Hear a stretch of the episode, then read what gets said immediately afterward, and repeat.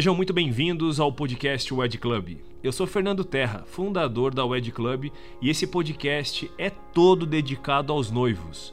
Toda semana eu bato um papo com algum fornecedor de casamento e a ideia é trazer dicas, sugestões e as principais tendências de todos os segmentos que envolvem um casamento, como vestido de noiva, decoração, os cardápios dos buffets, opções de lua de mel, estilos, tamanhos dos eventos e muito mais. Se você quer uma ajudinha para planejar o seu casamento da forma correta, esse é o podcast ideal para você. Fica ligado. Ó, eu vou convidar hoje a Rafa com a Gi já estão aí. Eu vou convidar hoje para participar comigo aqui é, duas pessoas que estão junto comigo na Wed Club, que escutaram um pouquinho alguns receios, algumas perguntas dos noivos através das nossas redes sociais e a gente vai acabar conversando com vocês aqui nesse vídeo sobre essas perguntas, sobre essas questões. É, eu escolhi essa pergunta até porque é muito frequente. Quando a gente abre a caixinha de pergunta, é, a pauta é sempre o pós-pandemia, né? O que, que muda no casamento pós-pandemia? E a noiva diz assim: preciso mudar muita coisa no meu casamento pós-pandemia? E aí, Fernando? Ah, legal. Eu, eu, eu acho que assim, é, vou, vou, tentar, vou tentar, vou tentar resumir é, o que eu entendo dessa pergunta primeiro. E acho que assim, quando, quando uma noiva ou um noivo me perguntam, eu vou ter que mudar muita coisa no meu casamento? Olha, eu acho que não. Eu acho que não vai ter que mudar muita coisa. Mas eu acho que uma preparação, para quem vai casar, pelo menos em 2021 ainda, ou 2022, eu acho que vocês vão ter que entender, por exemplo, alguns procedimentos é, é, é, vão, vão continuar. Então, por exemplo, o uso de máscara pela equipe, pelo menos, pelo staff, ou pelos convidados que ainda não foram vacinados. Nós temos que prever que muita gente está sendo vacinada já. Então, vai ter muita gente que pode correr o risco, ou melhor, pode tomar a decisão de, em algum momento, não usar uma máscara, porque já está vacinada, já não, não passa para frente o, o vírus. Então, mas a máscara eu vejo que é uma mudança que ainda vai acontecer para os próximos casamentos. É, a diminuição, o, o, o, contato físico das pessoas, a aglomeração, é algo que eu não vejo mudando nos casamentos. E eu não acho que a gente tenha que é, criminalizar as pessoas que querem realizar um evento. E aqui eu estou falando de um evento que obviamente vai acontecer nos próximos dois, três anos. Eu não estou falando de um evento que vai acontecer amanhã. Então, as pessoas não têm que ter medo. Vai poder sim ter um evento lotado, cheio de gente, uma pista de dança lotada, as pessoas dançando, se divertindo, com ou sem máscara, com ou sem álcool em gel. Então, as grandes mudanças que eu vejo acontecendo, principalmente para quem vai casar daqui para 18 meses mais ou menos, que vai dar até o final de 2022, eu acredito sim, numa diminuição, talvez, numa diminuição é, em algum momento do número de convidados, porque eu ainda acredito que as pessoas que têm algum tipo de é, risco maior, né, as pessoas de, de, nível de risco maior, pessoas mais idosas ou pessoas mais debilitadas, uhum. elas tendem a talvez não frequentar os casamentos, pelo menos por um período. Então, eu de fato acredito que os casamentos tendem a reduzir um pouco o número de convidados, muito em função disso. Mas não necessariamente porque, ah, porque as pessoas vão casar com 30 pessoas, 20 pessoas, porque o, a pandemia e o Covid ainda tá. Não, não acho isso não. Eu acho que a diminuição vai ser provavelmente disso. Outra coisa que eu vejo também como uma mudança, mas que não é nada estrutural, nada que fale, nossa, meu casamento vai virar no avesso. É uma questão do tamanho do, do local, né? do, do, tamanho do local. Eu, é, eu acredito que o espaçamento, é, até falei sobre isso numa live com o Vini Rojo, é, o espaçamento numa mesa onde, onde cabiam 10, 8 pessoas, talvez diminua para 6. O, o, distanciamento entre as pessoas, pelo menos é, em alguns momentos, na hora de comer, na hora de enfrentar uma fila, na hora de se servir, eu acho que alguns procedimentos, Rafa e Gi, eles não vão acabar não, tá? Inclusive, é, essa é a grande mudança que eu vejo para os casamentos no futuro. Agora, a gente conhece muito de casamento, a gente sabe muito, a gente viveu, a gente vive a área de eventos há algum tempo. Eu não acredito que um casamento vai deixar de ter vestido de noiva, é, grinalda, é, coral e orquestra, banda, igreja, decoração, comida, bebida, doce. Eu não vejo nada disso sendo alterado. As atrações que a pessoa quiser, as atrações que os noivos quiserem, o convite de casamento, até acho que vai rolar um pouco do convite digital por algum tempo.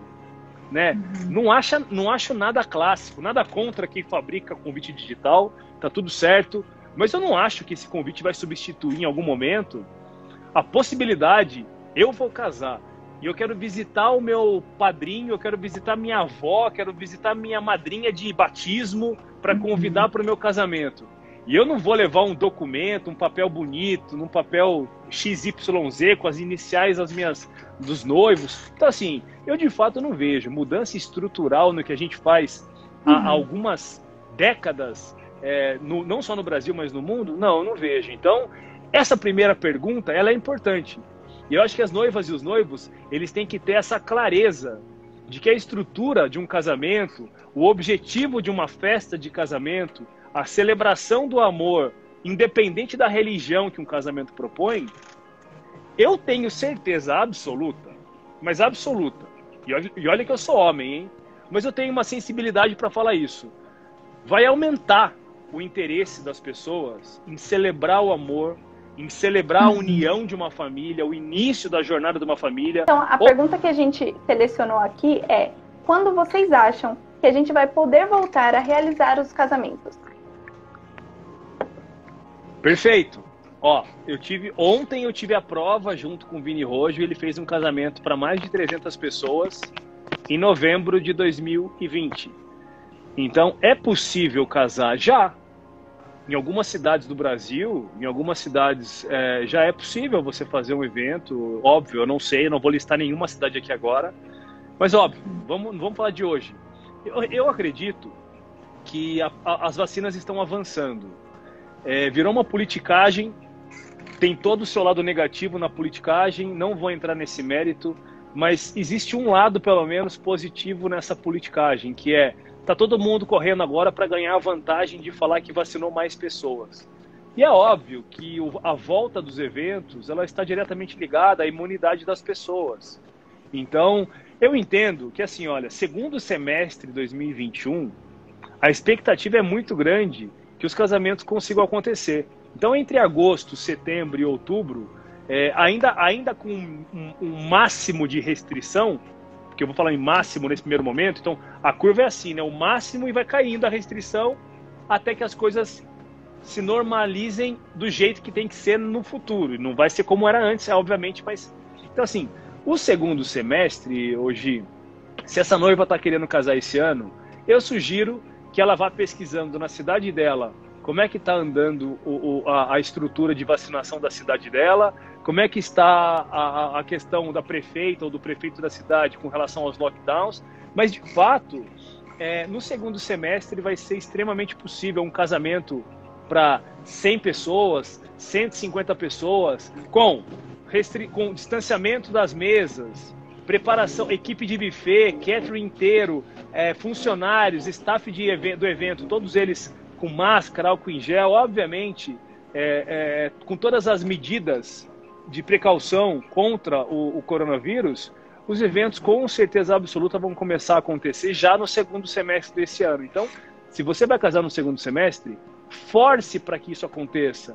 Se adapte, as mudanças são muito pequenas, as adaptações, perto do, perto do resultado né, que um casamento propõe para as pessoas que vão frequentar o casamento, essas adaptações de máscara, luvas, álcool em gel e qualquer coisa que seja, elas são pequenas. Então a minha sugestão é, é, é a minha sugestão não, meu ponto de vista é segundo semestre de 2021 com certeza absoluta, as porteiras vão ser abertas com a restrição ainda um pouco acima da média, mas para o final do ano, e aí eu falo a partir de setembro, que inclusive é um mês muito lindo para casar, Sete... aniversário da minha filha mais velha, inclusive, setembro é o mês que eu acredito muito que os casamentos já vão estar praticamente normalizados com essa referência, um normalizado com álcool em gel, que inclusive, vamos falar a verdade, né? É uma, é uma, é uma, é uma mania, como você falou hoje, das melhores, né? Para o brasileiro, eu acho que é uma mania muito boa. Até porque não higienizar a mão é, um, é uma, é uma é, o Fantástico fez uma reportagem há, há, bons anos atrás e o brasileiro ele tem uma ele tem uma mania ruim com as mãos, toca em tudo, corrimão, dinheiro. Então assim, e higienizar a mão, eu espero que continue. Eu espero que eu continue também. com é um hábito bom, né? Evento, evento via de regra é uma gestão de datas. qualquer evento, quem fizer qualquer tipo de evento, é uma gestão de datas. Por quê? Porque o evento tem uma data e um local e um horário. Pode ter mais de um dia, menos de um dia, mas evento, via de regra, tem data, local e horário. Se você vai fazer um evento, um evento não envolve só um fornecedor, envolve mais de um fornecedor.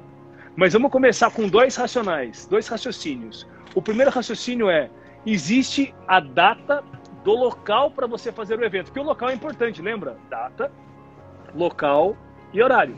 Então, o, o local é importante. Esse local está disponível nesse dia? Até onde eu sei, a maioria dos locais não faz dois eventos simultâneos. São uhum. Paulo tem essa parada, em alguns locais acontece isso, mas na grande maioria dos casos é, não se faz normalmente, usualmente, dois casamentos simultâneos. Então, você vai precisar escolher uma data que ninguém escolheu. Então, a data do local é muito importante.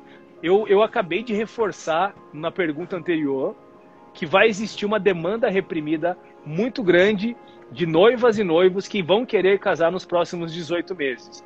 Então, fato, eu vou contar um número que as pessoas às vezes não fazem conta. Eu mesmo não fazia até entrar no mundo dos casamentos. Sabe quantos sábados existem no ano? 52. 50, eu falo 52, óbvio que tem, é, se não me engano, é 54. Mas tem um, um, sábado X, Y, que não rola muito casamento. Então, 50, vamos por 50 casamentos para arredondar. 50 sábados. Existe no mundo dos casamentos que o sábado é a data mais legal de se casar.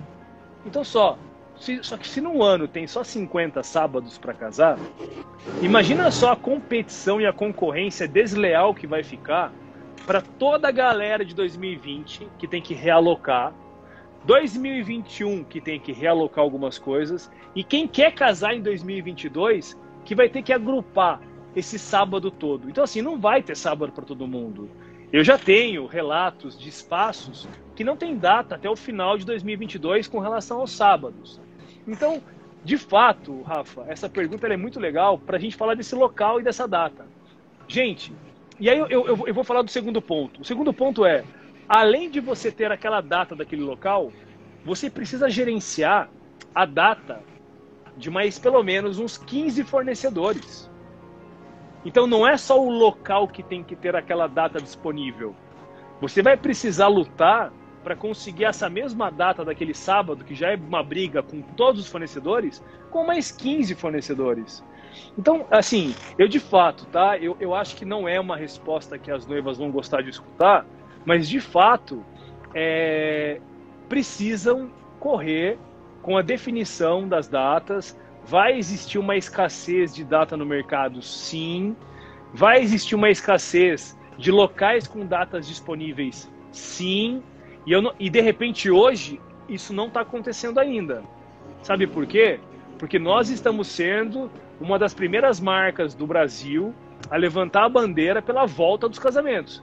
Porque nós entendemos que o evento para acontecer é um planejamento de médio e longo prazo. Então nós estamos discutindo já a volta dos eventos para o ano que vem. Então o ponto de partida aqui é: vai faltar data em 2022. E a própria sexta e o domingo já são datas onde a gente consegue administrar os, os espaços, os fornecedores administram de uma forma melhor os custos e os valores cobrados. Então, dia de semana vai ser só ponto positivo. Então, é, minha visão ali é: vai faltar data sim, porém, Todavia, todos os noivos e noivas precisam descobrir que casar dia de semana não tem nada de ruim ou de errado. Sim, verdade. É, tem, eu queria também pontuar três, três é, pontos mesmo sobre o que está sendo falado agora, nesse momento. Um deles é é, os noivos eles têm que estarem positivos, assim como nós estamos em relação ao, casa, ao, ao mercado de casamentos. Então, assim, tem muita gente é, estagnado. Ai, não vou fazer nada porque eu não sei o que vai ser daqui para frente. Não, pensar positivo e realmente já marcar, principalmente quem é, os noivos que querem um lugar que esteja muito concorrido, né? Então eles têm que ver com antecedência mesmo. Outro ponto é se adaptar então, o ser humano se adapta a tudo, né? A gente se adaptou a esses, as, as regras, né, em relação à pandemia. Então, realmente, essa questão de casar em dia de semana é adaptação. E até vai virar moda, né? Porque vai acontecer sim, a gente sabe que vai acontecer e vai ser, vai estourar aí os casamentos é, durante a semana. E vai subir muito os preços dos fornecedores. Olha, eu, eu não tenho, é, é, eu não tenho como afirmar para você que não, tá? Mas ao mesmo tempo eu consigo, eu consigo analisar da seguinte forma: preço, preço. O preço, da, os fornecedores tendem a cobrar mais caro se as coisas ficam mais caras, se os custos ficam mais caros, né? É, ou se existe uma valorização, né? Todo mundo sobe um pouquinho o preço até para se valorizar ao longo dos anos. É, os fornecedores de casamento, via de regra, eles passaram por uma grande crise financeira mesmo. Teve até um comentário aqui que depois eu posso falar, mas eles passaram por uma crise financeira nos últimos 12 meses, 14 meses. Ou seja, eles estão, eles estão com caixa defasado, eles passaram por uma situação complicada financeira. Por esse motivo, eu não acredito que os preços de todo mundo vão subir, vão subir muito para o próximo ano já. Algum reajuste naqueles que. Então, vamos lá. Aqueles que têm datas mais escassas, aqueles que têm datas já ocupadas e precisam de fato passar o ano inteiro entregando muito evento, essa, algumas empresas, os mais procurados, é, e é gozado, né? Geralmente é, tem, tem uma classe dos fornecedores mais procurados e aqueles que, que, que têm mais estoque disponível. E os mais procurados sempre sobem o preço todo ano, sempre ficam mais caros e eu acho que isso vai se manter. É mais uma daquelas coisas que eu falo. Tem coisas que não vão mudar drasticamente do dia para noite no mundo. Então, o cara que já estava com data, com, data, com data escassa a, a empresa que já estava com uma, um ponto de vista é, para subir um pouco o preço a mais no mercado, talvez ele suba. Mas, via de regra, em modos gerais, eu vejo o mercado tendo uma queda nos preços. Por quê? Porque aquela história da lei da, é, é, é um pouco, é um pouco da oferta e da demanda, mas assim, as pessoas estão precisando trabalhar. As pessoas, os fornecedores de casamento, estão precisando levantar caixa. Então, quando uma empresa, e aí eu vou explicar para os noivos uma questão até empresarial. Quando uma empresa está precisando vender mais, quando uma empresa está precisando é, evoluir as suas vendas, a tendência é que ela promova mais o seu produto, ela promova mais o seu serviço. O que é promover? Em algum momento é até derrubar um pouco o preço, porque derrubando o preço acelera o processo de fechar um contrato. Reagendei a minha data e estou com medo. Será que todos estarão em meu casamento? Olha, essa pergunta é complicada. Essa pergunta é bem complicada. Assim, é, mas é complicada, mas nem tanto. Muito é, é, óbvio que todas, todas as noivas, durante pandemia, pré-pandemia, pós-pandemia, é, deveriam já se preocupar com, com quais fornecedores estão trabalhando, com quais empresas estão trabalhando. Então, assim, as referências, não só referências econômicas, mas referências de trabalho, tempo de mercado, isso diz muito sobre o risco, se ele vai ser alto ou baixo, de um fornecedor estar no seu casamento. No mundo pós-pandemia, no movimento pós-pandemia, numa crise financeira que o Brasil enfrenta, eu acredito que os noivos precisam se preocupar um pouco mais com quem são os fornecedores que eles têm contrato assinado ou se eles estão pretendendo assinar um contrato daqui para frente. Então, eu falaria isso para qualquer noiva, para qualquer noivo, a qualquer momento. Então, eu não vejo isso como um item de pós-pandemia. Então, a preocupação da contratação de um fornecedor de casamento, ela é muito, ela, ela deve acontecer com seriedade sempre. Um bom contrato assinado, um bom fornecedor tem boas referências, um bom fornecedor tem tempo de mercado, não sou contra os novatos. Eu já fui muito novato um dia e mesmo assim a gente erra e acerta sempre, mas de fato uma coisa não neutraliza a outra. Mas a, a conversa, a empatia com o fornecedor, né? Eu acho que o, o, fato de você se aproximar, a confiança cresce de acordo com o relacionamento. Então, os noivos precisam ter um mecanismo de consultar, de entender se aqueles fornecedores que eles já têm contratados se eles são bons e óbvio, jogar limpo, jogar aberto. Fala, cara, eu posso continuar com o teu contrato para o ano que vem? Como é que tá a tua empresa? Eu acho que é o momento de jogar aberto. De fato, tá todo mundo passando por uma crise econômica. Alguém comentou aqui, inclusive, não é só o fornecedor de casamento que está passando uma crise econômica, não. O próprio noivo, a própria Muito noiva. obrigado por ter acompanhado mais um podcast aqui da Wide Club e fique ligado que no próximo tem muito mais dica e novidade para vocês.